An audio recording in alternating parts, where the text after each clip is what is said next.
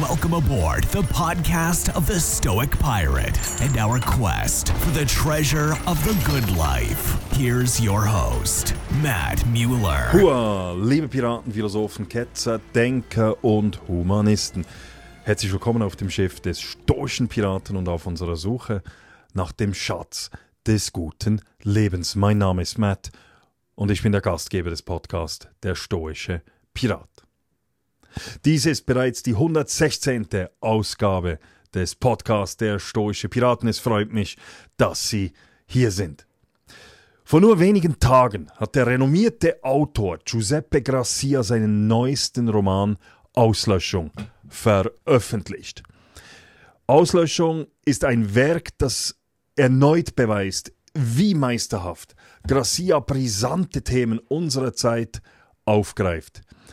In Schwarzer Winter und der Tod ist ein Kommunist hat er bereits in den letzten Jahren gezeigt, dass er keine Angst davor hat, jene Probleme anzusprechen, vor denen andere zurückweisen, oft aus Furcht vor der Kritik des politisch korrekten Woken Mobs, vor der Cancel Culture.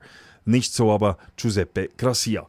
Mit Auslöschung taucht Gracia tief in die Themen Islamismus, Kommunismus, die Herausforderungen der dekadenten westlichen Gesellschaft und nicht zuletzt in die Konzepte von Gott und Liebe ein. Alles verpackt in eine fesselnde Erzählung, die den Leser von der ersten bis zur letzten Seite in ihren Bann zieht. Heute habe ich das Privileg, diesen faszinierenden und mutigen Autor persönlich wieder bei mir zu Gast zu haben und begrüßen zu dürfen. Und dieses Mal eben um über sein neues Buch Auslöschung zu sprechen und die Gedanken dahinter zu erfahren. Viel Spaß bei diesem Podcast, bei diesem Gespräch mit Giuseppe Gracia. Vergessen Sie nicht, auch auf meine Webseite zu gehen, www.müllermatthias.ch, Müller mit UE, Matthias mit einem T und H geschrieben. Sie finden dort sämtliche Quellenangaben und natürlich die anderen 115 Folgen des Podcasts Der Stoische Pirat. So, nun aber viel Spaß. Herzlich willkommen, Giuseppe Gracia, beim Podcast Der Stoische Pirat. Es ist ja bereits das vierte Mal, dass du bei mir bist. Das letzte Mal, Mal war vor elf Monaten, das war im März 2023. Da haben wir über dein damaliges neues Buch gesprochen, über das Buch Schwarzer Winter. Wie geht es dir seit dem letzten März? Es geht mir sehr gut. Ich äh, habe immer noch große Schreiblust und äh, habe einfach Freude daran, wenn, äh, wenn Leute lesen überhaupt noch. Heute ist es ja gar nicht mehr so selbstverständlich, dass vor allem junge Menschen lesen. Darum halte ich überall den Wert des Lesens hoch, wo ich auch hingehe. Ja, denn das Buch Schwarzer Winter, das ja über, über äh, Öko, grüne Ökoterroristen, äh, hast du dort ja darüber geschrieben. War es, warst du zufrieden mit dem Erfolg? Ja, sehr. Also wir haben äh, gut verkauft und vor allem auch in Deutschland. Und äh, ich bin, ich bin froh. Ich warte natürlich immer noch auf die Filmrechte. Das wäre ja dann lukrativ, aber das hat sich bis jetzt leider noch nicht ergeben. Wer weiß. Wer weiß, ja, genau. Also das Buch wäre ja eigentlich für, geeignet für einen, für einen Film. Genau. Übrigens, was noch lustig ist, in der Folge nachdem ich das Interview mit dir gemacht habe, kam dann, wurde ich dann sogar noch auf einer irgend so antifaschistischen äh, Instagram-Seite von irgendeiner Zürcher Antifa-Bewegung äh, erwähnt, so im Stil, der Müller lädt immer, lädt den was haben Sie geschrieben? Den Giuseppe Gracia, den, der neurechte Autor und äh, Moderator den Neurecht, des neurechten Kontrafunk. Funk. Also sie haben uns dort als Neurechte, was, da, was, was, was immer das auch ähm, sagen will, äh, betitelt. Habe es noch lustig gefunden, dass da irgendwelche so, ja. Ja, so dann, was bist denn du, Altrecht? ich weiß auch nicht, vielleicht bin ich auch ein Neurechter für die. Hey, das sind diese Etiketten, die eine Sach Sachdiskussion verhindern sollen irgendwie. Ja, ja genau. Aber immerhin. Sie, immerhin, haben, uns Sie haben uns wahrgenommen. also. Das ist doch wunderbar. Genau. Eben jetzt bist du ja bei mir, weil du hast wieder ein neues Buch geschrieben. Das Buch heißt Auslöschung und es ist am 1. Februar erschienen. Es, ich, möchte, ich werde nicht viel darüber erzählen, über den Inhalt, weil ich finde, das sollten die Leute dann wirklich auch selber lesen. Es ist sehr spannend geschrieben, auch unterhaltsam und auch eben zum, es regt wiederum zum Nachdenken an. Jetzt vielleicht, vielleicht kannst du eine ganz kurze zu sagen, um was geht es in etwa so, dass wir keine Spoiler machen. Also das Buch handelt von einem äh, namenlosen Erzähler, der, der ist ein Journalist und der geht nach Berlin. Er wird eingeladen von seinem besten Freund, seinem Schwager, ein Filmregisseur, ein äh, Theaterregisseur, nach Berlin an so eine hohe, äh, hochkarätige Abendgesellschaft. Und diese Abendgesellschaft, also angereichert mit äh, Kulturschaffenden und Sportlern und äh, Modezaren und Politikern und Medienschaffenden, dieser Anlass wird dann gestürmt von, von islamistischen Terroristen. Und diese sind be, äh, be, bewaffnet, äh, auch mit Sprengstoffwesten ausgestattet und haben eine GoPro-Kamera auf dem Kopf und filmen alles und äh, äh streamen es live ins Internet. Und ihre Absicht ist, äh, den Westen als dekadente Gesellschaft sozusagen auszulöschen und exemplarisch Leute vor der Kamera hinzurichten. Und dann verliest man dann auch so Anklageschriften. Was haben die Leute getan? Warum werden sie jetzt hingerichtet? Und ihre Hauptthese ist, dass der Westen äh, vom Kapitalismus quasi vollkommen dekadent gemacht worden ist und diese Kultur ist nicht überlebenswert und soll verschwinden und ersetzt werden durch das Haus des Islam, also das heißt durch die, den Gottesstaat, den islamischen Gottesstaat. Und mein Interesse an dieser grundlegenden Story waren eigentlich zwei Ebenen. Die erste Ebene ist, wie reagiert eigentlich der Westen auf solche Bedrohungen? Das hat mich viel mehr interessiert als der Islam, ehrlich gesagt. Und zweitens, ähm, wie, wie hält es der Westen heute mit, äh, mit Liebesfähigkeit? also wie, wie ist es mit der Liebe zwischen Menschen? Und deswegen gibt es in diesem Roman auch eine starke Liebesgeschichte. Und das habe ich alles miteinander verwoben. Und formal muss ich sagen, war für mich die große Lust daran, dass ich aus einem einzigen Bewusstseinsstrom erzähle von einer Person, die selber gar nicht weiß, ob sie überhaupt noch am Leben ist, weil sie war ja auch dort und hat alles erlebt und dann geht das vor und zurück in der Zeit und die Person weiß selber nicht warum und fragt sich, wo bin ich eigentlich? Bin ich eigentlich auch tot? Das Buch ist ja in der Ich-Form geschrieben und inwieweit ist der Journalist, du bist ja auch Journalist, inwieweit ist der Journalist im Buch auch ein Spiegel von dir? Ja, das äh, Albert Camus, der, ein Autor, den ich sehr schätze, wurde mal gefragt, ist der Autor eigentlich seine Figur? Und dann hat er zur Antwort gegeben, was ich auch sagen würde. Er hat gesagt, der Autor ist, wenn schon, ist er alle seine Figuren gleichzeitig. Also, weil er ja alle erfindet. Also, ich bin ein bisschen dieser Journalist, aber auch ein bisschen dieser Terrorist. Ich bin auch ein bisschen diese Liebhaberin. also, und der, also, Autoren sind eigentlich alle ihre Figuren zusammen, so wie ein bisschen Schauspieler, die alle Figuren äh, darstellen können, die sie äh, auf dem, im Programm haben. Muss ich sagen, ist auch etwas vom Schönen und vom Wesensunterschied beim literarischen Arbeiten. Man darf sozusagen jemand anders sein, als man im Alltag ist. Man kann auch die dunklen Seiten ausleben und so, ohne dass man jemanden gefährdet. und ich sage immer, es ist auch viel günstiger als eine, eine, eine Therapie. genau. Also es ist spannend, also dass du sagst, dass du alle Figuren bist, auch dieser islamische Terrorist. Da komme ich dann vielleicht noch darauf. Vielleicht ähm, ganz zu, am Anfang, inwieweit ist dieses Buch auch inspiriert worden oder motiviert worden durch den 7. Oktober? Weil du schreibst gerade zu Beginn, der, also die, der Erzähler sagt, ich weiß nicht mehr, ob das Manuskript vor oder nach dem 7. Oktober 2023 geschrieben wurde. Ja, das ist ein kleiner Insider-Joke, also äh, dieser Einstieg, weil äh, ich hatte das Manuskript vorher schon geschrieben, das ist ein älteres Manuskript, aber nach dem 7. Oktober äh, hat dann mein Verleger mich angerufen. Wir beide sind äh, total auf der Seite von Israel und seit Jahren engagiert für Israel und waren also einfach geschockt, nur noch geschockt. Und dann hat der Verleger zu mir gesagt, komm, wir legen doch dein Manuskript neu auf und man kann es überarbeiten. Äh, hast du, hast du genug Zeit? Es muss schnell gehen, damit es noch aktuell ist, wenn es auf den Markt kommt. Und so habe ich diesen Einstieg gemacht äh, und habe diese Ironie eingebaut. Ich weiß nicht mehr, wann das Manuskript entstand, vorher oder nachher. Die Wahrheit ist, es ist an beiden Orten gleichzeitig sozusagen entstanden. Also vor dem äh, und auch nach dem äh, 7. Oktober. Oktober. Ja. Du sagst, ich zitiere vielleicht gerade aus dem, mal aus dem Buch, ziemlich zu Beginn, also klagst du, also eben, du hast gesagt, der Journalist geht ja nach Berlin an diesen Anlass und da treffen sich eben Kulturschaffende und die ganze Elite und so weiter. Und da schreibst du, ich zitiere, weil ich es gewagt habe, eine eigene Re Religion zu haben, unabhängig von der offiziellen westeuropäischen Kulturreligion. Dafür hat man mich exkommuniziert. Denn die Hohepriester, die auch in den Redaktionen und Regierungen sitzen, fordern den vollen moralischen Gehorsam für ihre Dogmen und sie erwarten, dass du in ihren Gesinnungscocktail täglich, ihren Gesinnungscocktail täglich herunterschluckst. Ist, fühlst du dich als ein Exkommunizierter in der Kulturszene und generell so in dieser, ja? Ja, also man kann sagen, das ist eigentlich ein, eine autobiografische Passage.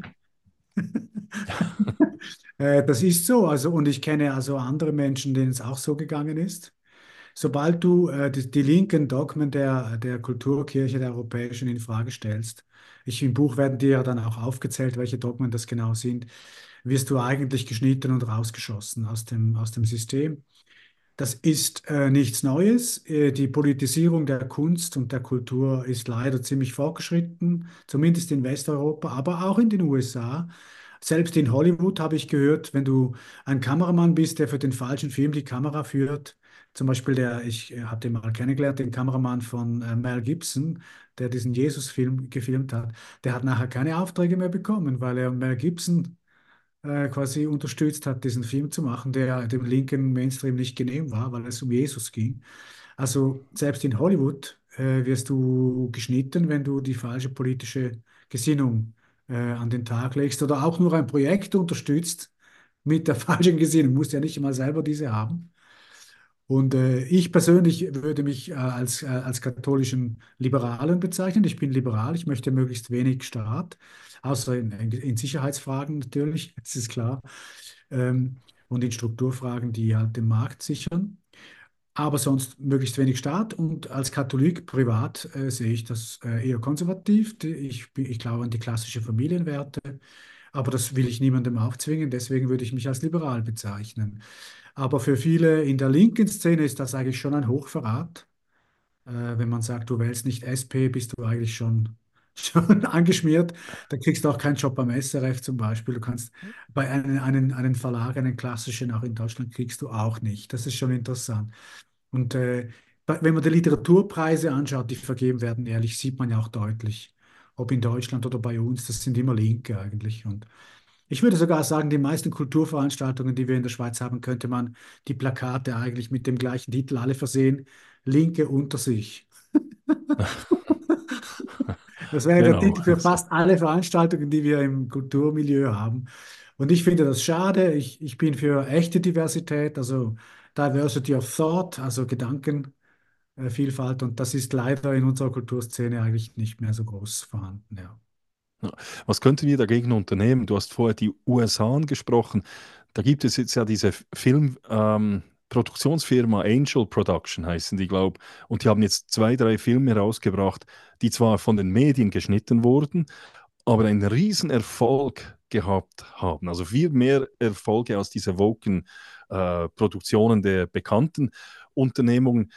Wäre es nicht auch eine Chance, gerade, dass man eben, ja, das hat, hat eben andere Leute ähm, die Initiative greifen, so vielleicht wie, wie jetzt du auch mit deinem Buch, oder dass man eine eigene oder eine parallel oder neue Kulturszene aufbaut. Ja, das wäre wunderbar. Das wäre der richtige Weg. Ich glaube, das ist der richtige Weg. Der freie Markt ist ja da, aber leider sind die Investoren noch nicht aufgewacht, zumindest in Europa. Ich kenne niemanden, der, der Vermögen hat, der in Kultur investiert. Also in, in, hm. in liberale oder bürgerliche Kultur. Sondern äh, die überlassen das eigentlich den Linken, das ganze Kulturgeschehen und schimpfen dann, schimpfen Genau. dann über die Bühne und sagen, ja, was ist das wieder für ein dekadenter Mist? Oder sie sagen, dieser Film ist doch typisch links und das ist ja furchtbar kommunistisch oder ich weiß nicht was, statt selber Projekte auf die Beine zu stellen. Ich glaube, Autoren hätten wir genug, Talente hätten wir genug im Land. Äh, Ich kenne so viele ähm, Kreative im, im, in der, in der äh, Theaterszene, in der Filmszene, in der Schriftstellerszene, die keine Linken sind, aber keine, keine Arbeitsmöglichkeit bekommen. Und die würden dann alle wahnsinnig gerne arbeiten, aber es gibt keine Geldgeber für solche Projekte. Und die sind wie, mein, mein Verdacht ist, viele, ähm, auch Vermögende, denken immer noch, das ist eine, eine Art eine Flu, eine Grippe, die wieder vorbeigeht, diese Kulturschickeria, die Linke. Aber das ist ein Kulturkampf, der nicht einfach so vorbeigeht, wenn wir nichts tun. Und die, ich glaube, die nehmen das immer noch nicht ganz ernst. Sonst hätte man ja schon irgendwelche Stiftungen oder Förderer. Ich meine, wenn man ans Mittelalter denkt, da gab es halt auch äh, Mäzene und die haben dich unterstützt und dann konnte man Kultur beeinflussen, oder? Das Hm. ist äh, heute, also ich kenne schon ein paar reiche Leute, aber die denken nicht in diesen Kategorien. Die denken mehr, ja, wenn ich jetzt zum Beispiel ein Medium unterstütze, muss es in zwei Jahren selbsttragend sein. Und dann sage ich denen, ja, Entschuldigung, du kannst einen Kulturkampf, kannst du nicht gewinnbringend führen, äh, schon in, in zwei Jahren. Das ist gar nicht möglich. Ja. Das ist ein Investieren, oder?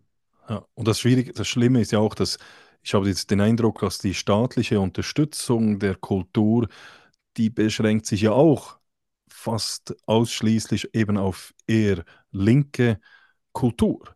Also die, bekommen auch noch die staatliche Unterstützung.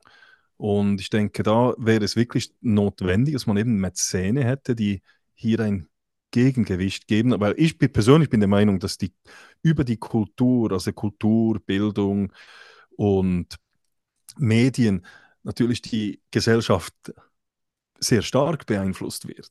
Und der Zeitgeist wird vor allem meines Erachtens durch die Kultur beeinflusst. Und hier hat man das Feld meines Erachtens wirklich den Linken seit Jahrzehnten überlassen. Das sehe ich auch so wie du. Da auch die Bildung im Übrigen. Also die Bildung und Kultur hat man den Linken eigentlich überlassen. Mehr oder weniger kampflos oder aus, ähm, man hat es einfach vielleicht unterschätzt. Aber der, äh, der Richard Rorty, äh, berühmter ähm, amerikanischer Philosoph, äh, Spezialist für Kulturbildung, der sagt eigentlich, wenn, wenn du anschaust, was Menschen wirklich beeinflusst, was, Kulturen beeinflusst, würde man sagen, du kannst hundert äh, Referate und Vorträge und, und Bildungseinrichtungen zum Thema Pädophilie machen, aber ein Buch, ein Roman wie Lolita beeinflusst viel mehr die Kultur als all diese Referate zusammengenommen. Und wenn noch eine Serie dazu käme, eine Netflix-Serie, äh, die ein bisschen pädophil angehaucht ist, dann hast du plötzlich die Akzeptanz von Pädophilie, Ja, nur wegen diesem Erzeugnis. Also das heißt, die Kultur wird total unterschätzt. Und das überrascht mich, weil Europa traditionell seit dem Mittelalter eigentlich von der Kirchenseite zumindest damals gewusst hat, wie wichtig Kultur ist und diese auch immer eigentlich deswegen auch finanziert hat. Man wusste, wenn man die Maler und die Musiker wenn ein Bach zum Beispiel unterstützt worden ist für, für Musik, dann hat man natürlich, dann hast du heute noch, nach Jahrhunderten, hast du die großartigen Zeugnisse dieser Musik, die quasi den Himmel auf Erden eigentlich herunterholt. Das ist ja, so schön, oder? Oder ein Michelangelo, un unvorstellbar, ohne Mäzen. Von daher hat man immer gewusst in Europa, wie wichtig das ist, aber man hat es wie heute ein bisschen vergessen vielleicht und überlässt es dann mit den Linken. Und die Linken sind ja sehr clever, wenn es um Subventionen geht. Das sind sie wirklich Meister, muss man sagen. Die riechen Subventionen gegen den Wind. Das ist so. Und dann sind sie dort an den Töpfen. Und wir, die Liberalen, sind mehr so selbst, die, wir kämpfen uns selber irgendwie durch und, und vergessen, dass es irgendwo noch Töpfe gibt, oder? Ja, ja, das ist so. Du hast zu Beginn, und das passt jetzt vielleicht gerade sogar ein wenig, weil du hast zu Beginn gesagt, auch der, der Terrorist ist irgendwo äh, de deine Person. Oder du kannst dich auch, also du eben du, jede, Pers jede Person in deinem Buch ist auch ein wenig von dir. Und der Terrorist im Buch, der klagt ja an, dass der Westen, du hast es gesagt, dekadent ist. Erfolg, Konsum und Hurerei, sagt er irgendeinmal im Buch. Das sei der Westen, das ist der Westen, oder? Teilst du diese Meinung ein wenig? Weil ja, es könnte ja, jetzt- das tönt ja jetzt auch so, wir ver- vernachlässigen vielleicht etwas die Kultur, das Spirituelle, fokussieren nur auf Erfolg, Konsum und Hurerei, also Hedonismus, Spaß, äh, Wohle und so weiter. Ist das auch eine Kritik von dir an unserer Gesellschaft? Ja, natürlich, natürlich, ja, ja. Ich sehe das vielleicht nicht so krass und so, aber ich, es gibt ein Buch von äh, Albert Camus äh, aus den 50er Jahren, dafür hat er den Nobelpreis bekommen, La Chute, der Fall, ein fantastisches Buch. Und dort sagt er, was kann man über den Menschen, also na, das ist 1950, gell? Was kann man über den Menschen der Moderne sagen? Z- Zitat, er hurte und las Zeitungen. Heute kann man sagen, er hurte und, und bediente sein Smartphone. Ja, ich will, natürlich ist es nicht so krass, die Wirklichkeit, aber ich muss schon sagen, wenn ich am Sonntag oder am Samstag mit äh, meiner Familie äh, äh, durch die Stadt gehe oder äh, irgendwo hin, dann sehe ich eigentlich alle Menschen die ganze Zeit am Konsumieren. Und ich bin ja auch nicht viel besser, ich gehe dann auch irgendwo etwas konsumieren. Also der Konsum und die Produktion haben schon eine unglaubliche Dominanz in unserem Alltag. Kann jeder selber prüfen, das ist einfach so. Auch, auch dass die, die Freizeit ist wesentlich Konsum geworden. Konsumieren von Reisen und Orten. Es ist so wie eine Konsumsucht und hat schon mit dem spirituellen Vakuum zu tun, äh, glaube ich, von, der, dass der Westen einfach hat. Das ist der tiefere Sinn im Leben und so. Und die klassischen Werte waren ja, hatten den Rahmen ja gegeben, oder?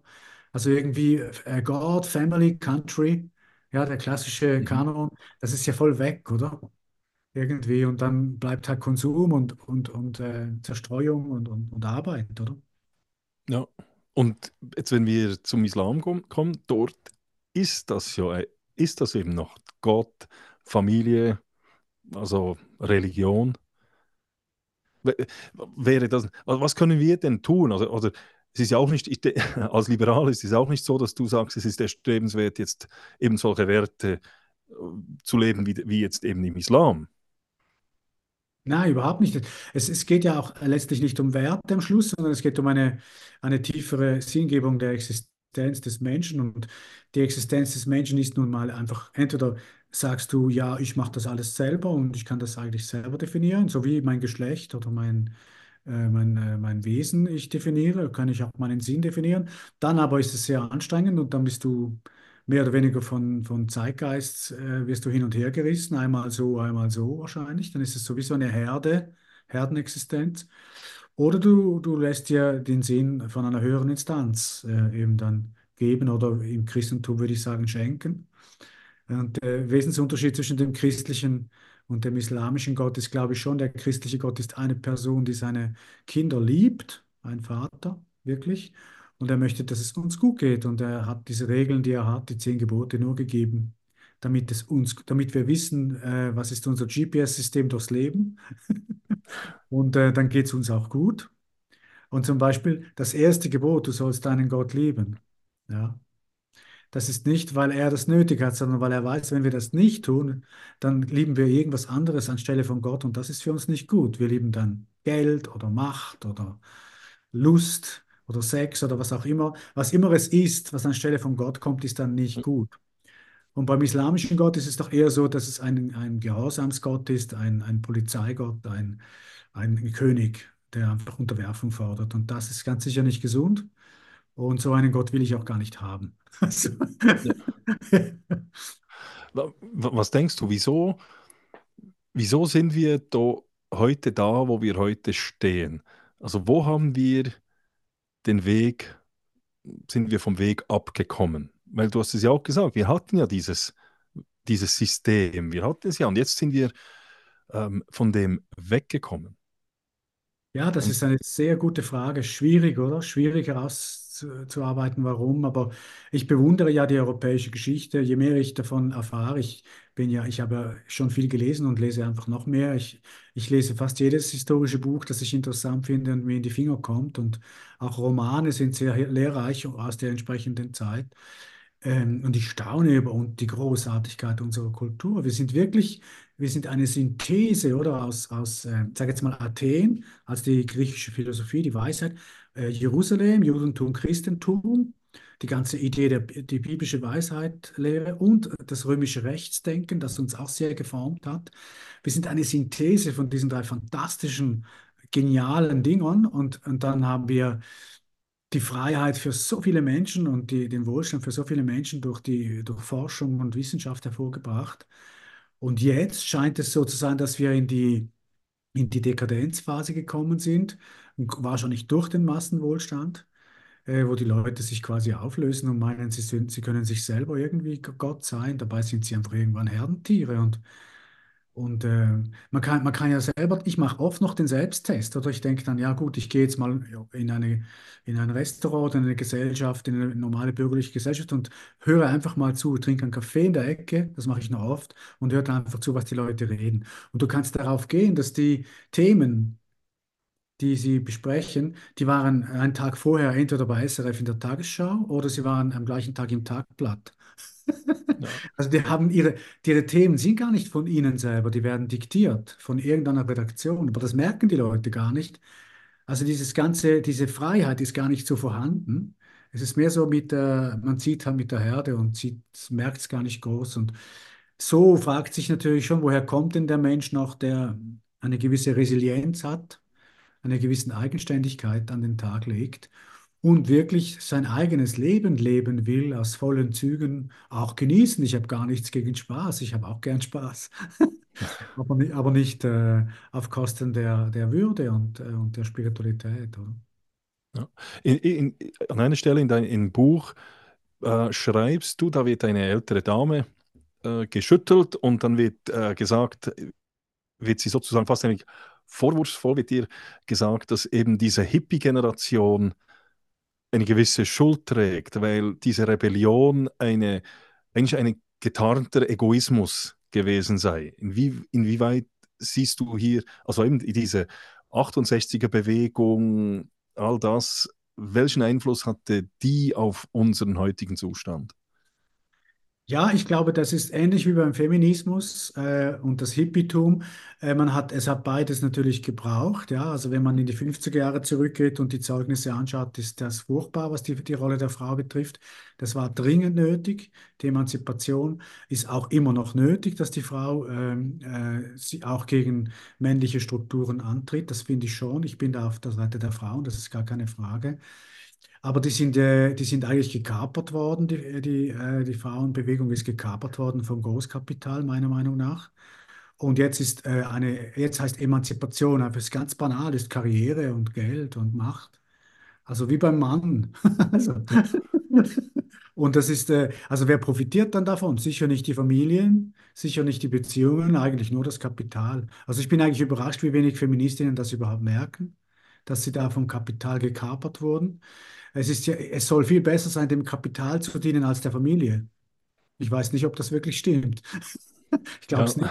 nicht. Ich glaube also, ja, ich glaube auch nicht. Und es ist ja auch interessant. Es gibt, es gibt auch diese Studien, die ja, die be be bekannte Studie, die noch, noch nicht lange da publiziert wurde, wo es hieß, dass eben Frauen gar nicht so erpicht darauf sind, eben Karriere zu machen, sich nur noch dem Beruf zu widmen. Also vielleicht ist da auch ist das auch ein, äh, ein Schein, also dass man uns das vorsagt, dass, dass das so sein muss und die Frauen das vielleicht gar nicht so wollen. Ja, es gibt, es gibt mit, wie du sagst, mehrere Studien. Es gibt den sogenannten Gender Equality Gap und dann gibt es das Gender Equality Paradox skandinavischen Ländern längst bekannt, weil die Skandinavier ja sehr fortgeschritten sind in Bezug auf äh, Strukturen schaffen für die Gleichstellung oder Gleichbehandlung von Mann und Frau am Arbeitsplatz. Und gerade dort, in diesen Ländern, wo die Frau am meisten die Freiheit hat, den gleichen Weg zu gehen wie der Mann, tut sie es genau nicht. Also wählt dann eher Frauenberufe, äh, weniger Arbeitszeit. Und wenn sie wirklich frei ist, frei entscheiden kann, wählt sie weniger Arbeitszeit. Vielleicht sind Frauen auch nicht einfach, einfach nicht so blöd wie Männer. Kann auch sein, weil ich habe äh, eine gute Freundin, die arbeitet in der Sterbehilfe schon sehr lange, also im, äh, in der Palliativmedizin. Und die sagt mir, auf dem Sterbebett bereut niemand, äh, zu wenig gearbeitet zu haben. Oder? Also auf dem Sterbebett bereust du, dass du zu wenig Zeit hattest für Beziehungen. Und vielleicht sind Frauen von Natur aus einfach mehr in der Lage, das zu wissen, unterwegs schon, bevor, bevor sie sterben. Und Männer sind, verrennen sich eh in irgendwelche Machtkonstrukte. Vielleicht ist das sogar positiv, dass wir die Frauen als Korrektiv dringend brauchen. Die halten uns im echten Leben. Die müssen, die gebären ja auch. Die sind irgendwie viel näher am Leben dran, habe ich das Gefühl, als Männer. Und darum ist es schade, wenn eine Kultur, die jetzt eigentlich auch zu einem Karrierezombie machen will, statt äh, zu einem lebendigen, äh, äh, zu einer Blume, sage ich jetzt mal, die einfach lebendig ist und weniger so männlich so, ja. Ja. Es ist ja auch interessant, ich denke, es ist wie, man hat den Eindruck, man idealisiert das, das, das, das, die, das Männliche, also man soll Karriere machen wie ein Mann, man will sie, man muss CEO werden, man muss in die Armee, man muss all diese männlichen Rollen übernehmen. Mit dem zeigt man ja gleichzeitig auch, dass man das als höher einschätzt als die, Frau, die Rollen, welche die Frauen hatten, wie die Mutter zum Beispiel. Und das ist ja wieder eigentlich eine Huldigung an, an das Männliche. Und das, das kommt für mich auch wieder rüber jetzt, wenn man sieht, dass überall, dass Männer Schönheitswettbewerbe gewinnen bei den Frauen. Also schlussendlich hat man den Eindruck, Männer sind die besseren Frauen und die Frauen wollen, wollen jetzt dieses Ideal kopieren.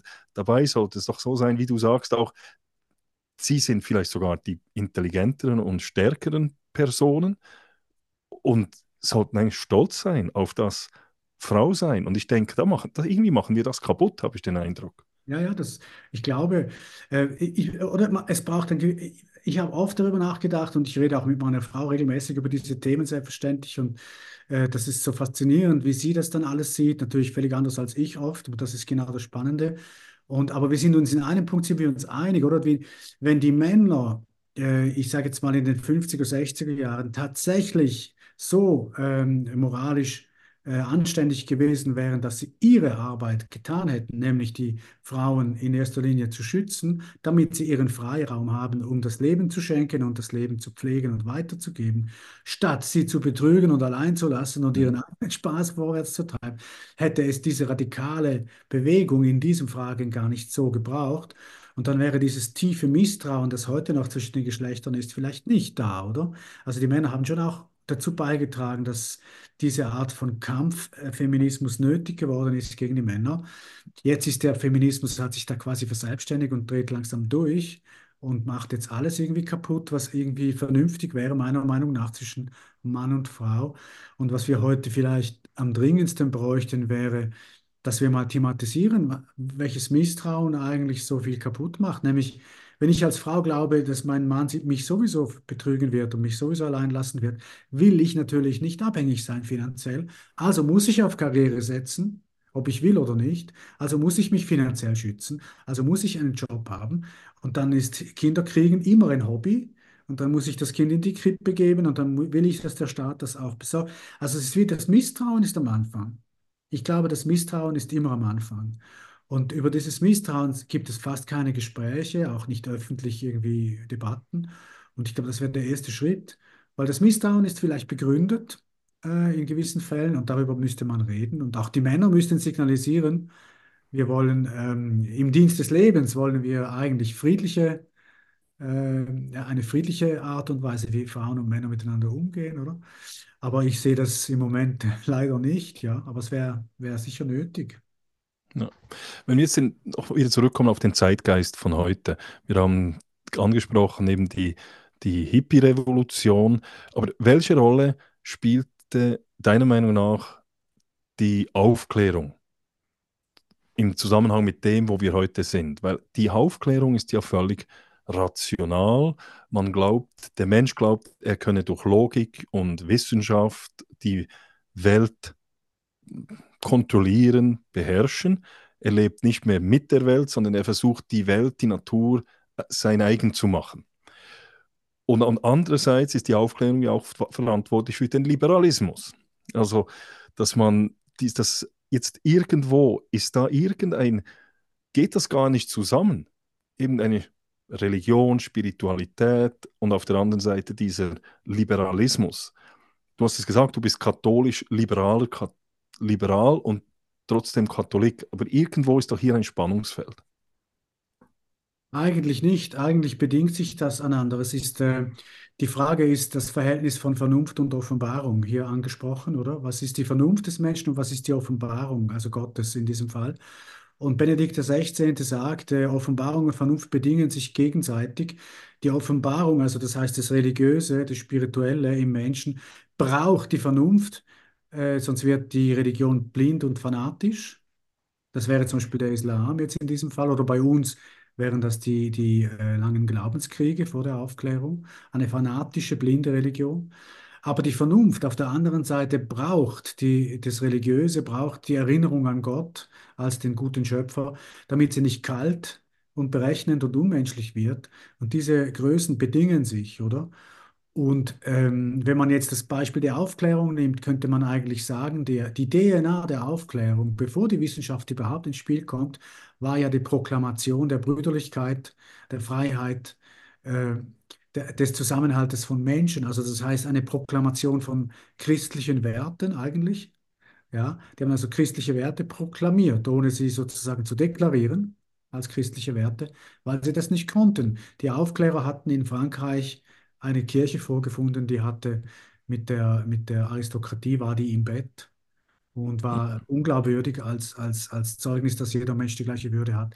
Also von daher musste man äh, sich anderswo bedienen aus der Antike, wo es aber gar nicht hingehört, weil in der Antike schlichtweg 80 Prozent Sklaven waren. Also da kann man nicht von Gleichheit aller Menschen sprechen und Brüderlichkeit. Aber die haben sich aus der christlichen, äh, äh, aus der urchristlichen äh, Idee, dass alle Menschen die gleiche Würde haben, bedient und haben das dann wirksam gemacht gesellschaftlich. Darum sage ich immer, die, die Aufklärung ist ein uneheliches Kind des Christentums. Und das zeigt schon, äh, die ganze Wissenschaft kommt ja und die ganze Kreativität, die ganze Forschung, der ganze Wohlstand kommt erst durch die Idee, dass jeder Teilhaber ist an der Schöpfung und auf gleiche, mit der gleichen Würde. Das heißt, jeder ist ein Teil des Wettbewerbs um die Schöpfung zu verbessern.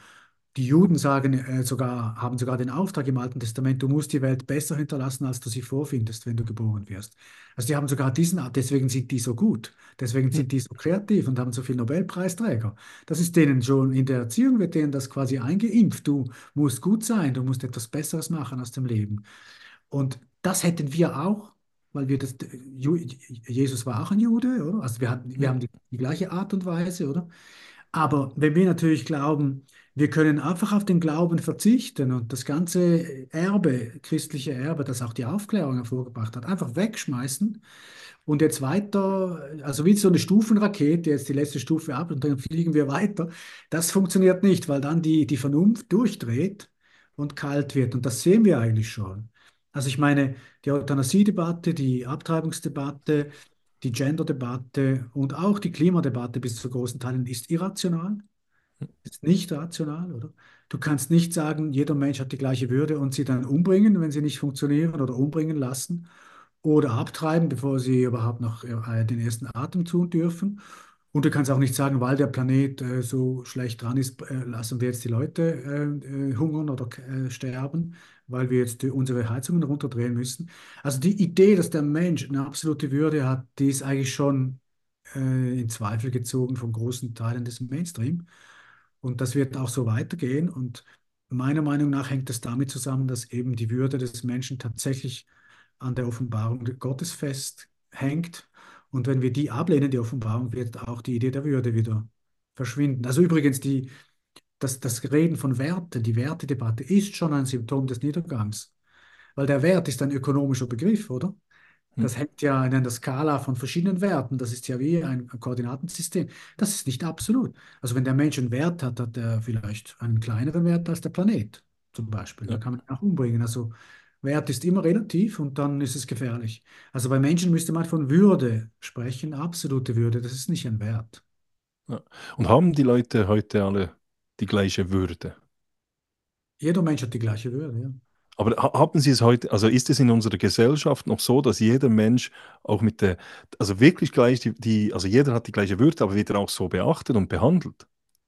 Nein, natürlich nicht. Nein, wir sind in einer wir sind in einer, äh, ich würde sagen, Moral, in einer moralischen äh, Aristokratie. Ja. Ich würde das mal so nennen. Es gibt die Aristokraten, das sind die, die moralisch äh, er, Erhobenen, die Elite, die, die Linken und Guten, die alles besser wissen. Und die sind viel bessere Menschen als andere, oder? Da gibt es die äh, vielleicht Leute, die ähm, zufällig an, an Schaltstellen der Macht sitzen. Gut, ich würde sagen, wir haben einen moralischen Adel und einen Geldadel. So, ja. Und die Leute spüren das genau und ja, aber das ist, wenn natürlich, wenn natürlich, wenn du glaubst, äh, wir sind nicht alle Kinder Gottes, dann fängst du an, dich selber zu vergotten. Das ist, glaube ich, gar nicht zu verhindern. Und von daher, mir hilft das als Katholik, dass es im Sonntagsgottesdienst immer heißt, ich habe gesündigt, ich habe gesündigt, meine große Schuld.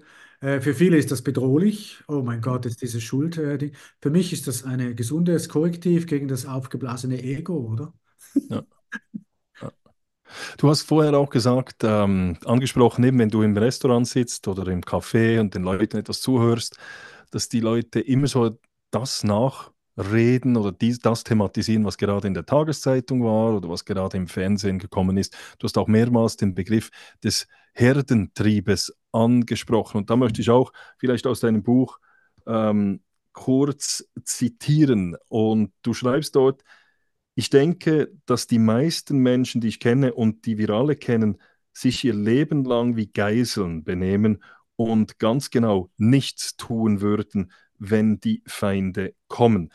Ich denke, dass wir von Natur aus Herdentiere sind und also Tiere, die zwar in alle, alle möglichen Richtungen gehen und Eindruck schinden mit einem Imponiergehabe wie bestimmte Affen, aber wir gehen niemals in die Richtung, die wirklich riskant wäre und den Verlust der Herdenwärme nach sich zöge. Also hier sprichst du auch eben den Herdentrieb, aber auch die, die mangelnde Zivilcourage an. Hast du den Eindruck, dass es in unserer Gesellschaft an Zivilcourage mangelt? Und wenn ja, an was liegt es? Ja, das habe ich, das Gefühl. Aber vielleicht, ich kann mich, ich hoffe auch so, dass ich mich irre, natürlich, dass die Leute viel mutiger sind als ich. Das wäre ja eine gute Nachricht. Aber ich sehe es nicht leider. Ich meine, ich habe es selten erlebt, dass Leute sich etwas getrauen. Äh, während der Corona-Zeit zum Beispiel, da habe ich das ganz genau gemerkt, dass nicht nur, nicht nur, dass man sich nicht getraut hat, die eigene andere Meinung überhaupt zu äußern, auch im Freundeskreis nicht, sondern man hat sich noch gegenseitig überwacht und hat sich gegenseitig noch quasi in den Gehorsam hineingestoßen, obwohl es, also man hat quasi Privatpolizei auch noch gespielt, also es ist sogar super feige auf der richtigen Seite und sogar geflucht über Leute, die sich nicht impfen lassen. Ich habe mich impfen lassen, ich hatte jetzt keine Probleme mit dieser, mit dieser Impfung oder so. Ich bin, ich würde sagen, eher in der Mitte. Ich, weder, ich bin weder extrem dafür oder dagegen gewesen. Ich, ich dachte einfach, ich gehe zu meinem Arzt, ich lasse mich beraten, wie bei jeder Frage. Und wenn ich mit meinem Arzt ein Problem habe, wechsle ich ihn aus, aber ich habe kein Problem. Also er hat mir gesagt, du, es ist vielleicht nicht unvernünftig, dich impfen zu lassen. Habe ich es gemacht. Aber ich kenne viele Leute, die es nicht gemacht haben und die wurden total fertig gemacht. Die wurden total fertig gemacht. Also nicht nur, dass die Leute sie, sich nicht vor die gestellt haben als die Freiheit des Bürgers, sondern auch noch, dass man sie zurechtgewiesen hat und Steine auf sie geworfen, wenn du so willst. Von daher sind wir weit davon entfernt, eine mutige Gesellschaft zu haben, weil Mut würde heißen, ich setze mich für den ein, der auch meine Meinung nicht teilt oder meinen Lebensentwurf nicht teilt. Ich würde mich jederzeit für einen einsetzen, der mir widerspricht, für sein Recht, mir zu widersprechen oder dem Bundesrat zu widersprechen. Das ist für mich schweizerisch, gut schweizerisch. Und dann hatte ich, musste ich aber auch von der rechten Szene Freunde, die mir gesagt, ja, also wir sind in einer Diktatur, in einer Diktatur. Und dann habe ich gesagt, das sind wir nicht.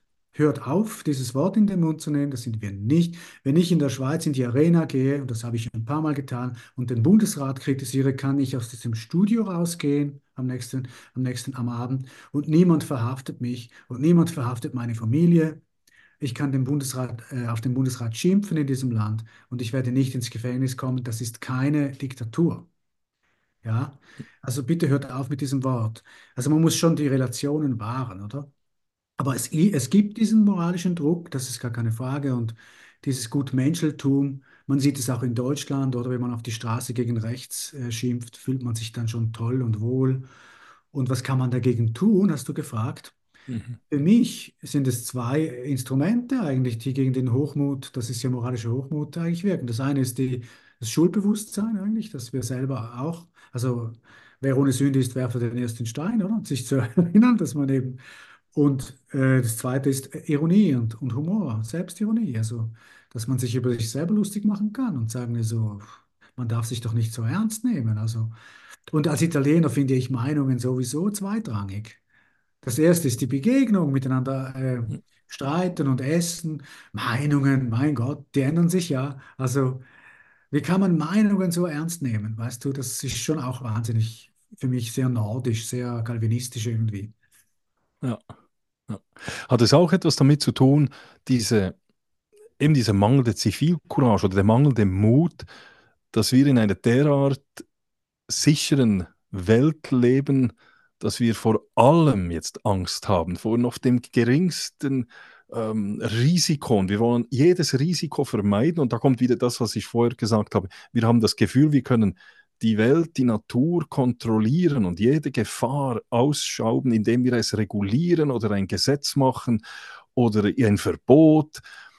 Und je mehr, ich habe den Eindruck, je mehr Verbote, Regulierungen, je mehr vorgegaukelte Sicherheit wir haben, desto ängstlicher werden wir. Ähm, also es ist wie ein Teufelskreis. Und da fehlt uns dann irgendwann mal der Mut, weil wir Angst haben vor, vor allem. Also sozusagen wieder eine über, über äh, overprotective. Genau. So wie Kinder, die sozusagen nie raus dürfen, weil sie sich Genau. erkälten können und dann erkälten sie sich wegen jedem Unsinn sofort. Genau. Ja, ja, ich verstehe dich. Das ist eine interessante These. Das gefällt mir. Das könnte, das könnte durchaus einen Zusammenhang haben.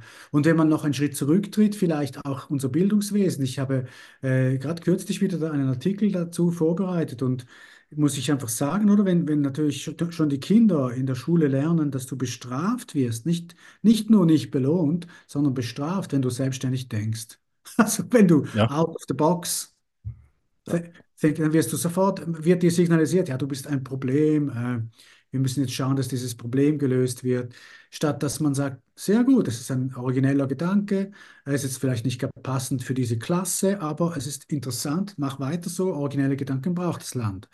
Das ist nicht so, sondern wir haben eine Kultur der, der, des Einmittens, des Anpassens, des Herunterdimmens von Menschen und äh, das habe ich, du hast auch Kinder, ich habe Kinder, äh, das, das ist so. Das ist, äh, und ich kenne viele Leute, die sich beklagen über unser Bildungssystem, dass Menschen eigentlich gestreamlined werden und eigentlich nur noch auf die wirtschaftliche Verwertbarkeit vorbereitet. Und die musischen Fächer sind eh fast überall zusammengestrichen worden. Von den religiösen müssen wir gar nicht reden. Also alles, was Transzendenz des Menschen fördert, also Kunst, Kultur, Religion, Transzendenz fördert, ja, Spiritualität, Ja. das wird eigentlich zusammengestrichen und wir werden zu Funktionen degradiert. Ein bisschen wie chinesische Verhältnisse so. Ja. Und äh, da muss man sich nach am Schluss nicht wundern, woher, wo, dass dann niemand Mut hat. Äh, Genau.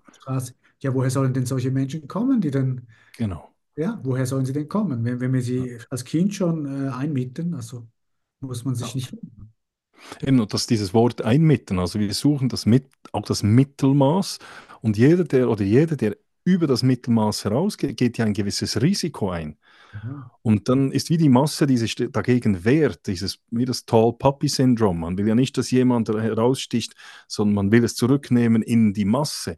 Da fühlt man sich wohl, da fühlt man sich sicher. Und schlussendlich ist aber eben schon so, dass jede Gesellschaft nur vor, sich vor, like, fortschreiten konnte, wenn es eben Leute gab, die über die Grenzen hinausgingen.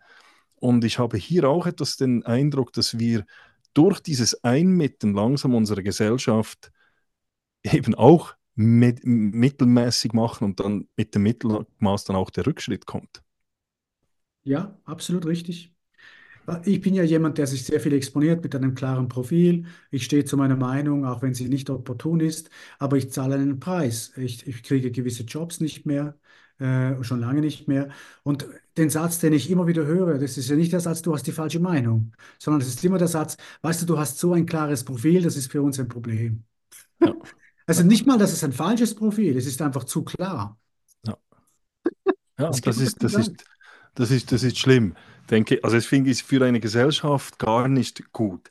Ich möchte Ja. dir nochmal etwas zitieren aus deinem Buch. Ich habe hier drei, sind drei Begriffe, die ich interessant finde, die du vielleicht ein wenig erläutern kannst. Es, du sprichst hier von Hamsterrad-Liberalen, Fitnessmoralisten und Champagnerdemokraten. Was sind Hamsterrad-Liberale, Fitnessstudio-Moralisten und Champagnerdemokraten? Ja gut, das ist eine Passage, wo der Ich-Erzähler schimpft. Er schimpft Genau. ja über seine, seine westlichen Kollegen und seine, und ich glaube, was er da meint, sind einfach Leute, die einfach mitmachen im, im Hamsterrad der, der Beschleunigung und die quasi äh, Demokratie nur gut finden, solange sie ihren Champagner bezahlt bekommen, oder? und Fitnessstudio, also quasi eben, was, man optimiert sich, man trinkt Champagner und klatscht, aber weil es einem selber gut geht, weil man keinen Preis dafür bezahlt, oder? Man könnte hier da noch anfügen, äh, eine besonders für mich widerliche äh, Figur wäre da der, äh, während, während die Politiker, die sich äh, auf Kosten der, des Volkes als Mutter Teresa inszenieren, öffentlich, alle ins Land lassen, alle aufnehmen, aber sie zahlen nichts, sie haben einen Privatchauffeur. müssen gar nicht in den öffentlichen Verkehr, haben eine super Luxushütte irgendwo und kriegen am Schluss noch eine Rente von einer halben Million. Also die müssen gar nichts zahlen für das, was sie da inszenieren, öffentlich als Mutter Teresa. Äh, und die Kosten muss das normale Volk tragen. Das finde ich besonders widerlich. Also eine Moral äh, öffentlich darstellen, die man selber gar nicht zahlen muss. Also da müsste man jetzt noch zum Champagnerdemokraten vielleicht hinzufügen, der äh, Luxusproletarier oder keine Ahnung. Ich weiß nicht, wie man das nennen könnte. Muss ich noch erfinden. Aber du weißt, was ich meine, diese, Genau. diese Heuchelei äh, auf Kosten Ja. anderer. Ja. Du hast es gesagt, die, eben diese Politiker, die sich Mut- Mutter Teresa aufführen und alle hereinlassen. Wie beurteilst du die heutige Situation jetzt in, in der Schweiz, aber auch generell in Europa, wo jetzt eben doch recht viele Leute hier sind, Leute mit einem anderen kulturellen Hintergrund, eben du sprichst es im Buch an, Islam. Wir sehen das jetzt auch bei diesen äh, seit, seit dem 7. Oktober 2023, diese Demonstrationen in den Großstädten, dieser aufkeimende Antisemitismus. Sind wir da schon zu spät oder haben wir da, was, was, was ist da falsch gelaufen? Ja, also die Schweiz hat noch die Chance, dass es nicht zu spät ist. Ich finde, Frankreich und Deutschland sind in einem verheerenden Zustand. Meine Frau ist Deutsche, wir haben da auch Verwandte. Äh, Das ist in einem verheerenden Zustand und ich glaube nicht einmal, weil man, weil man weltoffen ist. Ich bin dafür, dass ein Land weltoffen ist, auch die Schweiz. Wir haben traditionell, sind wir ein Migrationsland. Ich bin ja glücklich, meine Eltern waren, konnten in die Schweiz kommen. Ich bin selber ein Migrantenkind. Und ich finde, das gehört zur schweizerischen Tradition. Aber dass ein Land sagen darf, wir wollen diese Art von Menschen aufnehmen und andere äh, von anderen Kulturen nicht, ist die Freiheit dieses Landes. Zumindest in der Schweiz könnte man sagen, des Volkes, weil das Volk ist eigentlich offiziell die regierende Instanz oder die sich leitende Instanz. Und wir zahlen den Preis, also sollen wir auch entscheiden, äh, wer kommt und wer nicht kommt. Und die qualitative Unterscheidung nicht von Menschen, sondern von, äh, von Kulturen, ich finde das nicht despektierlich und ich finde das auch nicht böse, wenn man sagt, es gibt Kulturen, ähm, die uns Probleme bereiten. Also ich zum Beispiel, ich habe noch nie gehört, dass asiatische Menschen, die sehr viel zu uns kommen, Probleme machen.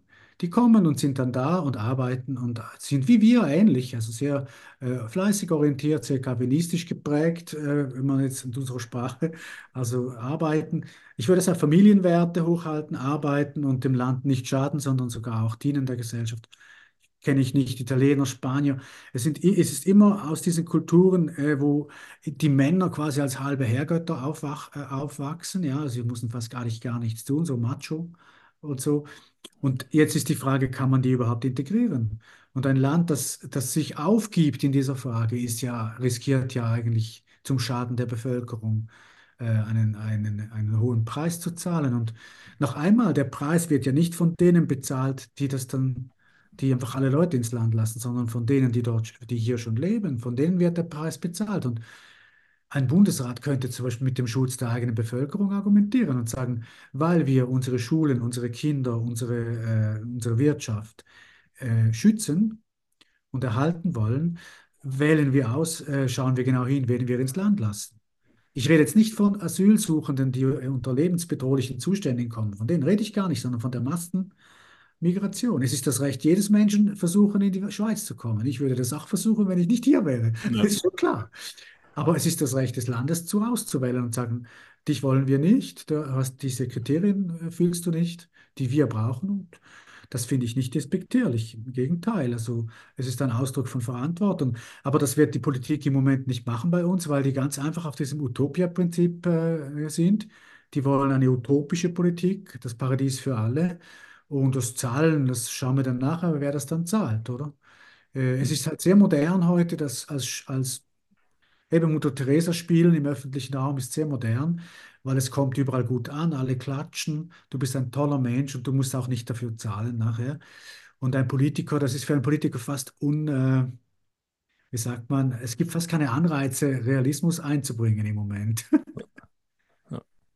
Haben dich die Reaktionen in Europa, auch der Schweiz, auf den 7. Oktober, auf dieses Massaker, haben die dich überrascht?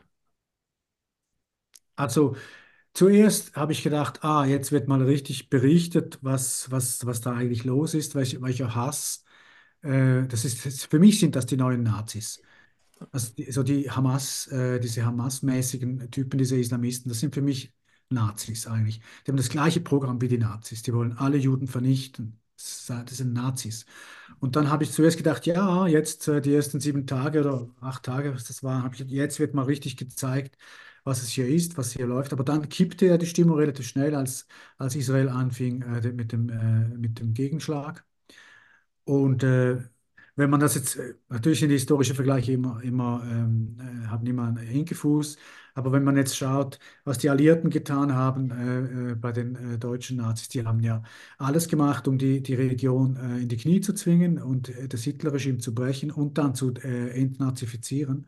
Und das ist genau das, was Israel jetzt mit dem Gazastreifen versucht, entnazifizieren, wenn, wenn du so willst. Und das ist wichtig, weil die haben gemerkt, ähm, dass da von Kindesbeinen an der Hass auf Juden geschürt wird. Du kannst diese Kultur nicht verändern, wenn du sie nicht gerade dort schon bei der, äh, von Kindesbeinen an versuchst zu verändern. Nichts anderes als was die Alliierten gemacht haben im Nazi-Deutschland.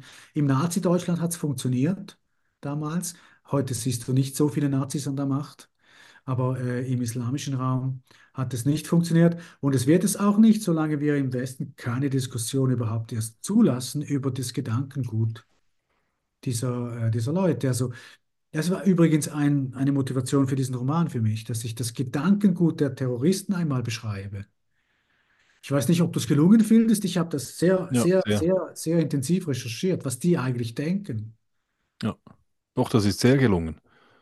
Und ich denke, das, verstanden, wie sie ticken, oder? genau. Und ich denke, das ist auch ein ganz wichtiger Punkt, dass man das auch getraut zu diskutieren. Oder ich habe das Gefühl, man, man will gar nicht hinschauen, man will das gar nicht wissen, man idealisiert an diese Religion in irgendeiner Art und Weise, aber man will gar nicht das gar nicht richtig diskutieren. Und du sagst, also ich denke, das hast du auch sehr bewusst ja gemacht, am Anfang des Buches, wo du aus dem Koran zitierst, gerade zu Beginn, oder, wo du schreibst, schreibst du, du die Sure 4, Vers 90 aus dem Koran zitierst, wo du sagst, sie möchten gern, dass ihr ungläubig werdet, wie sie ungläubig sind, sodass ihr gleich seid. Nehmt euch daher von ihnen keine Vertrauten, bevor sie nicht auf Allahs Weg auswandern. Kehren sie sich jedoch ab, dann ergreift sie und tötet sie, wo immer ihr sie findet. Also ziemlich deutlich schon zu Beginn, wo, wo du eigentlich das einleitest, wie die eben denken.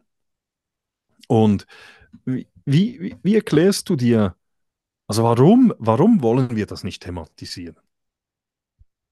Also mein Verdacht ist der, oder also es ist ja ein einmaliger Vorgang im Umgang mit Terror. Ich meine, du bist auch Fachmann in diesen Fragen, Umgang mit Terror, oder? Umgang mit Gefahren. Ich, soviel ich weiß, hat man im Umgang mit Terror in den 60er Jahren, bei der RAF 70er Jahre und dann auch beim Nordirland-Konflikt hat man die Ideen der Terroristen immer thematisiert, auch in den Schulen, um auch in- intellektuell auch vorzubeugen, dass diese Ideen sich nicht weiter ausbreiten. Also man hat im Umgang mit Terror immer nicht nur Sicherheitsfragen äh, thematisiert, sondern eben auch äh, ideologische Fragen thematisiert. Und hier beim Islam hat man eigentlich die inhaltliche Ebene, die weltanschauliche überhaupt nie thematisiert.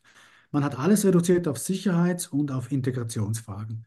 Das ist der, das ist, das ist immer noch vorherrschend. Wie können wir mehr Sicherheit herstellen in einer Region oder bei uns? Was, was können wir tun, um zu stabilisieren und Friedensverhandlungen und ich weiß nicht was? Und wie können wir besser integrieren, dass sich die Leute nicht in die Luft jagen, oder? Das ist so, das sind so Genau. die Hauptströme. Ich, das ist wichtig. Aber was denken die eigentlich? Woher kommt dieser Hass eigentlich? Was ist die Weltanschauung? Das ist kein großes Thema, immer noch nicht. Und das finde ich sehr interessant. Während, wenn du beobachtest, wenn, wenn christlicherseits irgendwas passiert oder äh, konservativerseits irgendwas passiert, wenn ein Bre Breivik oder wie der heißt, so ein Verrückter aus, aus der rechten Szene losschlägt, dann wird in allen Medien sofort der Inhalt, äh, die Weltanschauung thematisiert. Ja. Zu Recht. Man muss ja aufklären, was das für Denker sind, woher kommt das dieser Wahnsinn aus dem Netz. Aber bei den Islamisten, mein Verdacht ist, man will gar nicht über diese Weltanschauung, die diese Leute haben, reden. Äh, entweder, weil man das Gefühl hat, man schützt damit die Muslime, die Friedlichen. Ich glaube aber nicht, dass man die schützt. Also wenn man verrückte Katholiken thematisiert, schützt man mich damit auch, weil ich bin ja nicht verrückt, ich bin nur normal katholisch. Aber es gibt ja ein paar Verrückte, vielleicht gibt es irgendwann Katholiken, die sich in die Luft sprengen. Und da möchte ich, dass mein Bischof das thematisiert. Ja. Damit, um klarzumachen, wir sind nicht die, oder? Aber also warum soll ein Moslem etwas dagegen haben, dass ich verrückte Moslems thematisiere? Ich glaube nicht, dass der... Und der zweite Grund, warum sie es nicht tun, ich glaube, die wollen ihre Migrationsprogramme nicht äh, gefährden. Das, äh, es gibt halt wirklich international ein, eine Art äh, Agreement, dass man sehr viele äh, Migranten halt braucht für die Wirtschaft. Das ist in Frankreich so, in Deutschland so und zum Teil auch in der Schweiz.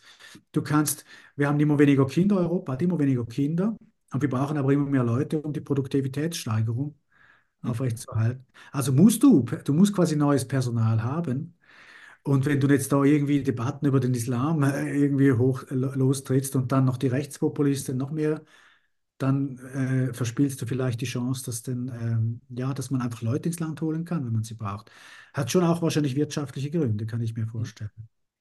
Aber woher regt dann die, diese Sympathie der Linken für den Islamismus? Also der ist ja offensichtlich jetzt auch. Also man in den Demonstrationen, da sind Antifa-Fahnen zusammen mit Palästinenser-Fahnen, da da, da, da ist und so weiter. Also da, da, man spürt es ja auch. Und sie haben ja auch eine Riesenmühe, sich zu positionieren, die Linken. Also sogar etablierte linke Politiker haben zum Teil Mühe damit, eine Position zu, gegen diesen Terror einzunehmen. Und woher kommt diese Sympathie für diese Islamisten? Also meine, ich bin ja früher ein Linker gewesen, oder? Äh, und war auch marxistisch geprägt. Und ich kenne diese Szene relativ gut, wie sie, wie sie ticken. Und das habe ich in der Recherche zum Roman auch gemerkt. Also die, die haben ähnliche, ein ähnliches Denkmuster. Die wohnen in der gleichen Denklandschaft eigentlich, ja, die Islamisten und die Linken. Beide sagen, äh, Amerika ist der große Feind. Beide sagen, der Kapitalismus ist ein Krebsgeschwür.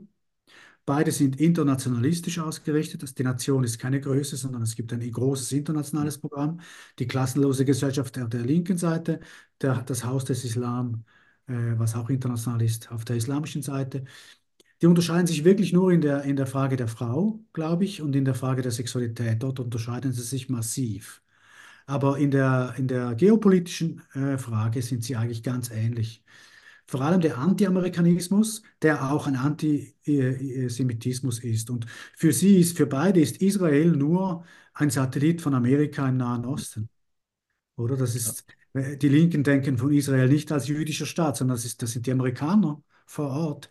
Und die Amerikaner sind ja böse, das wissen wir ja, oder als Linke. So, das ist so ein bisschen die, da, sind sie in der Denk gleichen Denklandschaft angesiedelt, die beiden. Und das habe ich bei der Recherche immer wieder gemerkt. Ich meine, es gibt YouTube-Videos von Osama bin Laden, die kann man noch finden, wo er Noam Chomsky äh, zitiert. Zitiert, ja.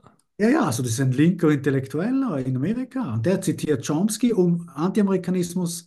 Also, und dann musst du wissen, ich meine, du weißt das vielleicht auch, im Internet gibt es viele Verschwörungstheorien, ähm, die sind alle anti-amerikanisch, fast alle. Mhm. Und immer die Amerikaner die Bösen. Ja. Und, das, ja, die das, und die Juden, ja. Und er war, aber das ist wie das Gleiche irgendwie. Ja, genau. Viele reiche Industrielle und reiche Menschen sind nun mal auch Juden. Das ist eine, auch nicht nur eine jüdische mythologische Erklärung für den Antisemitismus, sondern es ist tatsächlich auch so, dass viele Juden reich sind. Das gibt es ein paar, auch in Amerika. Also man denkt sich dann, äh, Kapitalisten, böse, äh, große Konzerne, Juden, das ist alles das Gleiche. Und dann äh, ist man halt auf der Seite der Palästinenser als Opfer. Das leuchtet mir ein, oder wie man, aber Natürlich ist es eine völlige äh, Verkehrung der Verhältnisse. In Wirklichkeit ist der Islam imperialistisch, viel imperialistischer als jedes jüdische Reich. Also, und das sind genauso Kapitalisten. Also ich meine, also die Saudis, also wenn das keine Kapitalisten sind, weil sie nicht Kapitalisten sind, oder? Also das ist alles so verlogen und so falsch und verdreht, aber die Leute haben halt keine Bildung und wissen auch historisch nicht. Ich frage dann äh, Kollegen, die finden äh, da, dass die Palästinenser die Opfer sind, sage ich, seit wann wohnen Juden in diesem Gebiet? 3000 Jahre, 2000 Jahre, was meinst du? Ja, das sind etwa drei, das sind 4000 oder 5000 sogar, ja. Und äh, seit wann gibt es überhaupt Araber? Seit 1400 irgendetwas, oder?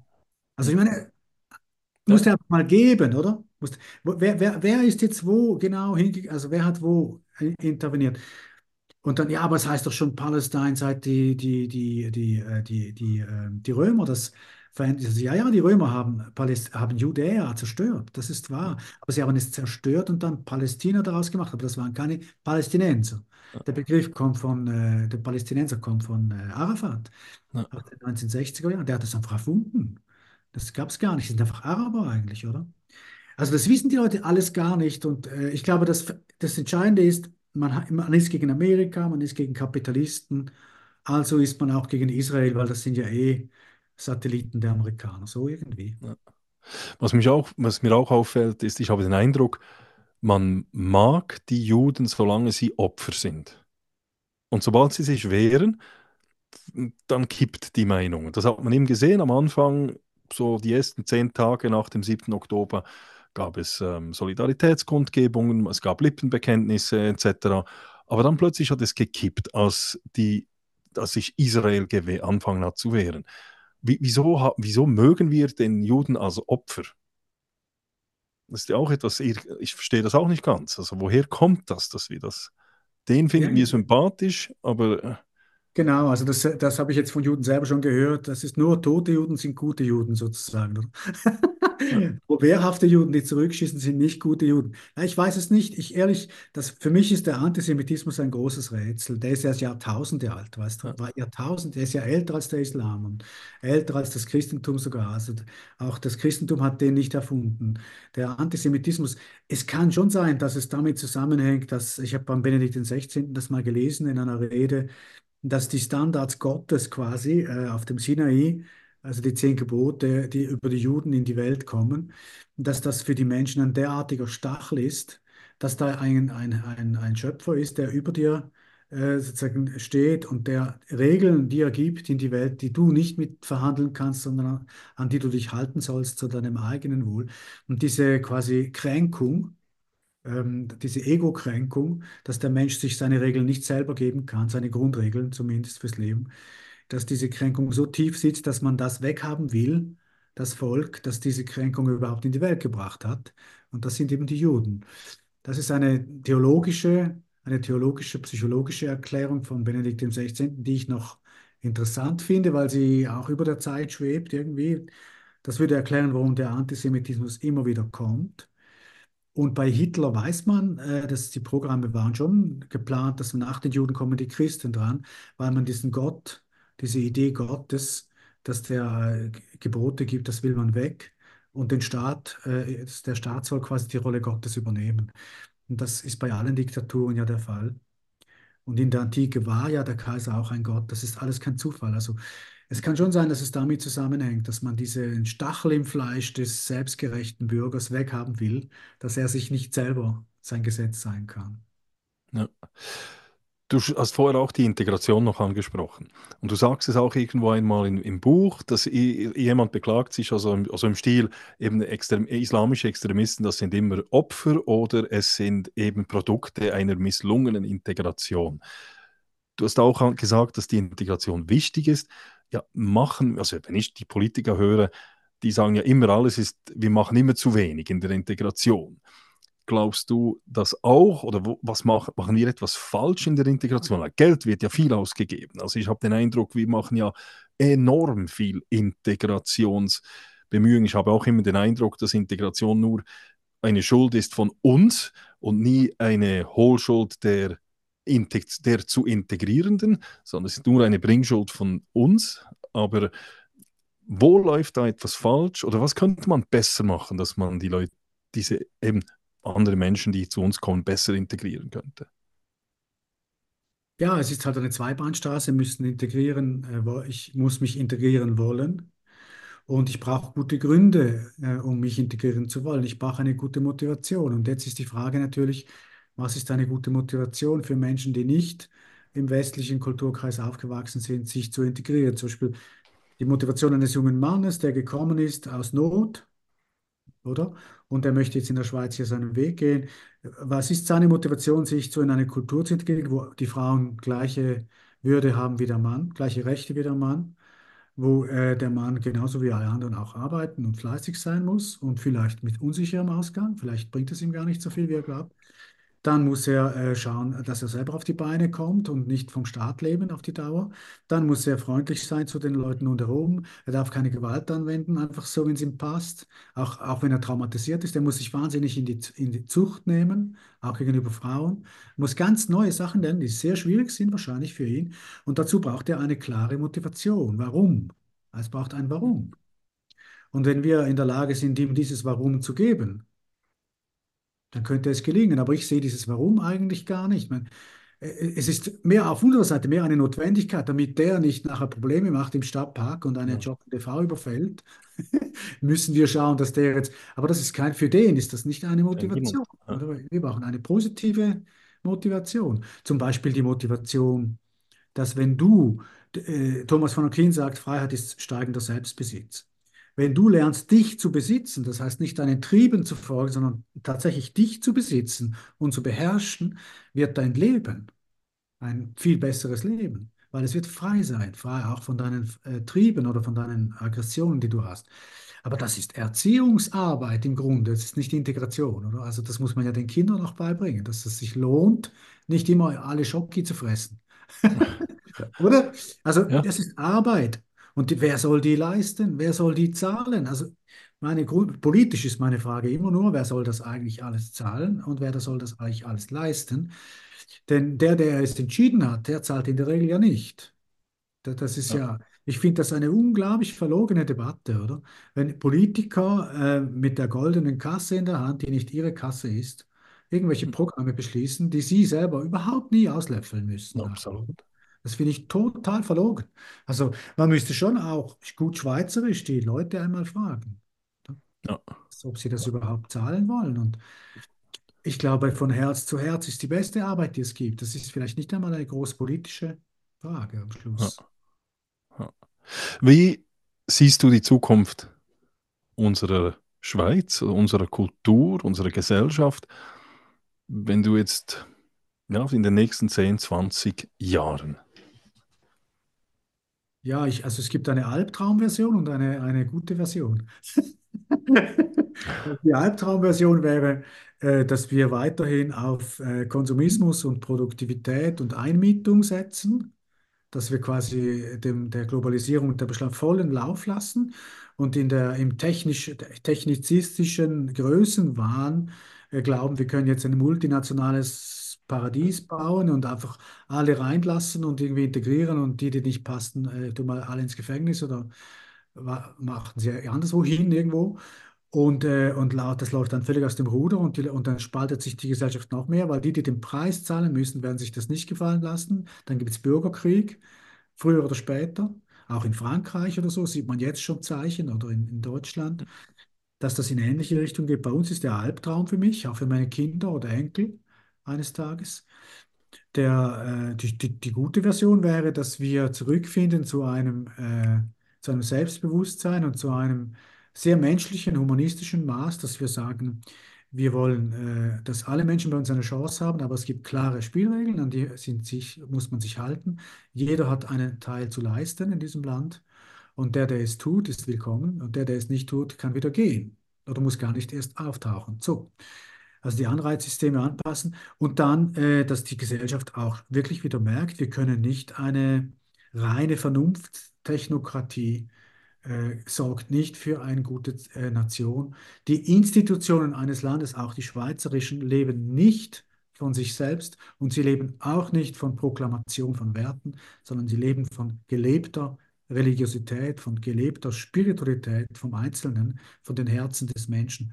Also eine Gesellschaft bleibt nur frei, wenn es freie Menschen gibt. Und diese zu ermöglichen, äh, das wäre die Zukunftsaufgabe Nummer eins. Freie Menschen zu ermöglichen. Und im Moment laufen wir leider in eine andere Richtung, oder? Ja. Wie könnten wir das erreichen, solche, eben solche freien Menschen? Was, wenn du jetzt könntest, du wärst jetzt Diktator der Schweiz, du, du könntest jetzt das beeinflussen. Was würdest du für einen Schritt machen, damit wir eben wieder fre wirklich freie, frei denkende Menschen hätten? Du siehst jetzt schon die, die Ironie der Frage. Ein Diktator ja, soll Freiheit genau. Das ist eine diplomatische äh, Zuspitzung. Das ist wunderbar, das gefällt mir. Das wäre eine gute Grundlage für ein nächstes Stück. Ein Diktator versucht Freiheit herzustellen. Ja. Was sie macht. Ja, aber ich glaube, die erste, die erste äh, Entmythologisierung wäre, dass Politik überhaupt in der Lage ist, so etwas wie Freiheit herzustellen. Was sie kann, ist äh, äh, Grundlagen schaffen, damit Menschen äh, überhaupt äh, sich selber sein können. Und das erste, der erste Schritt müsste das Bildungs-, also das Schul Schulwesen und die Erziehung sein. Also die Stärkung der klassischen Familie und eine, eine Bildung, die tatsächlich Menschen bildet und nicht einfach nur vorbereitet auf den, äh, auf den Humankapitalverwertungsapparat oder so wie das jetzt gerade. Also musische Fächer zurück, Religion, Spiritualität zurück und Stärkung der Familie. Und damit sind wir wieder bei der, bei der ganzen Familienpolitik und beim Feminismus und bei den Gender und bei den, äh, weil das ist, oder das hängt alles zusammen. Also das ist eine gesunde Gesellschaft gibt es gar nicht ohne gesunde Familien. Das ist gar nicht möglich, oder? Das ist nicht möglich. Und gesunde Familien sind ja jetzt auseinandergerissen worden durch die ganze Beschleunigung und die ganze seltsame zwei, zwei, zwei Verdienerpolitik. Ich bin ja, ich finde ja super, dass meine Frau auch selbstständig ist und Geld äh, bringt. Ich kann ja auch nicht alles immer selber. Aber wenn das der Standard in einem Land ist, muss man sich bewusst sein, dass die Kinder anderswo sind in der Zeit. Mhm. Und meistens nicht die Eltern sind meistens nicht zu ersetzen, ihre emotionale Zuwendung. Das gibt andere Menschen, das gibt instabilere Menschen, das muss man sich einfach bewusst sein. Und eine Zukunftspolitik müsste da ansetzen und sagen, wir wollen Familien stärken und Bildungssysteme haben, die Menschen zu sich selber führt, zuerst einmal, zu sich selber führt. Wie Thomas von Aquin sagt, die sich selber nachher besitzen lernen, um so ein Dienst zu sein. Hohe Ideale, ich weiß, ja. Und vielleicht ein Weg zum, ein kleiner Schritt, um sich selber zu besitzen, ist vielleicht auch, wenn man eben dein Buch liest, wenn man dein Buch besitzt und es auch eben kauft und liest. Nur ein kleiner Schritt, aber sicher ein, einer, der einem zum, beim Nachdenken eben auch hilft. Ein spannendes Buch. Vielleicht zum Schluss noch ein, mach noch einmal vielleicht ein Werbespot. Warum sollen uns, meine Zuhörerinnen und Zuhörer dieses Buch, das Auslöschung heißt, das am 1. Februar erschienen ist, kaufen? Und lesen. Weil es kein Tabu hat. Dieses Buch hat kein Tabu. Hat, wer das Buch liest, kriegt eine offene, ehrliche Anschauung, was es mit äh, radikaler Religion auf sich hat, in diesem Fall Islam. Und wie der Westen im Moment aufgestellt ist, wird in diesem Buch wirklich ohne Tabu entlarvt. Es wird gezeigt, wie wir jetzt sind. Aber es hat sehr viel Hoffnung drin, weil die Liebe in meiner Lesart gewinnt. Die Liebe ist stärker als der Tod, auch in diesem Roman. Und es gibt keinen Roman im Moment, der so deutlich und ehrlich und ohne Tabus und mit so viel Emotion überhaupt äh, dieses Thema überhaupt hat. Herzlichen Dank, Giuseppe. Herzlichen Dank, dass du da warst beim Stoischen Piraten. Und ich hoffe natürlich, dass du dann auch bei deinem nächsten Buch, hast du schon einen Plan für dein nächstes Buch? Ja, ich bin schon äh, äh an der Recherche, ja. Hervorragend. Dann hoffe ich natürlich, dass du dann auch wieder zu, zu mir kommst und dass wir dort unseren Zuhörerinnen und Zuhörern dein nächstes Buch präsentieren können. Aber jetzt eben zuerst einmal dieses Buch besorgen und lesen. Herzlichen Dank, Giuseppe, dass du gekommen bist. Danke für die Einladung. Immer wunderbar mit dir zu sprechen. Merci. So, ich hoffe, dass Ihnen dieses Gespräch mit Giuseppe Gracia und mir gefallen hat, dass wir Sie etwas zum Nachdenken anregen konnten und auch inspirieren konnten und vor allem auch motivieren, dieses Buch Auslöschung vielleicht zu kaufen und eben auch zu lesen. Ja, das wäre es von der heutigen Folge des Stoischen Piraten. Besuchen Sie auch meine Webseite www.müllermatthias.ch und es würde mich freuen, wenn Sie auch in einer Woche wieder mit an Bord des Schiffs des stoischen Piraten kommen würdet. Macht es gut. Bis bald. Thank you for listening to the podcast of the Stoic Pirate. Come back again to our quest for the treasure of the good life.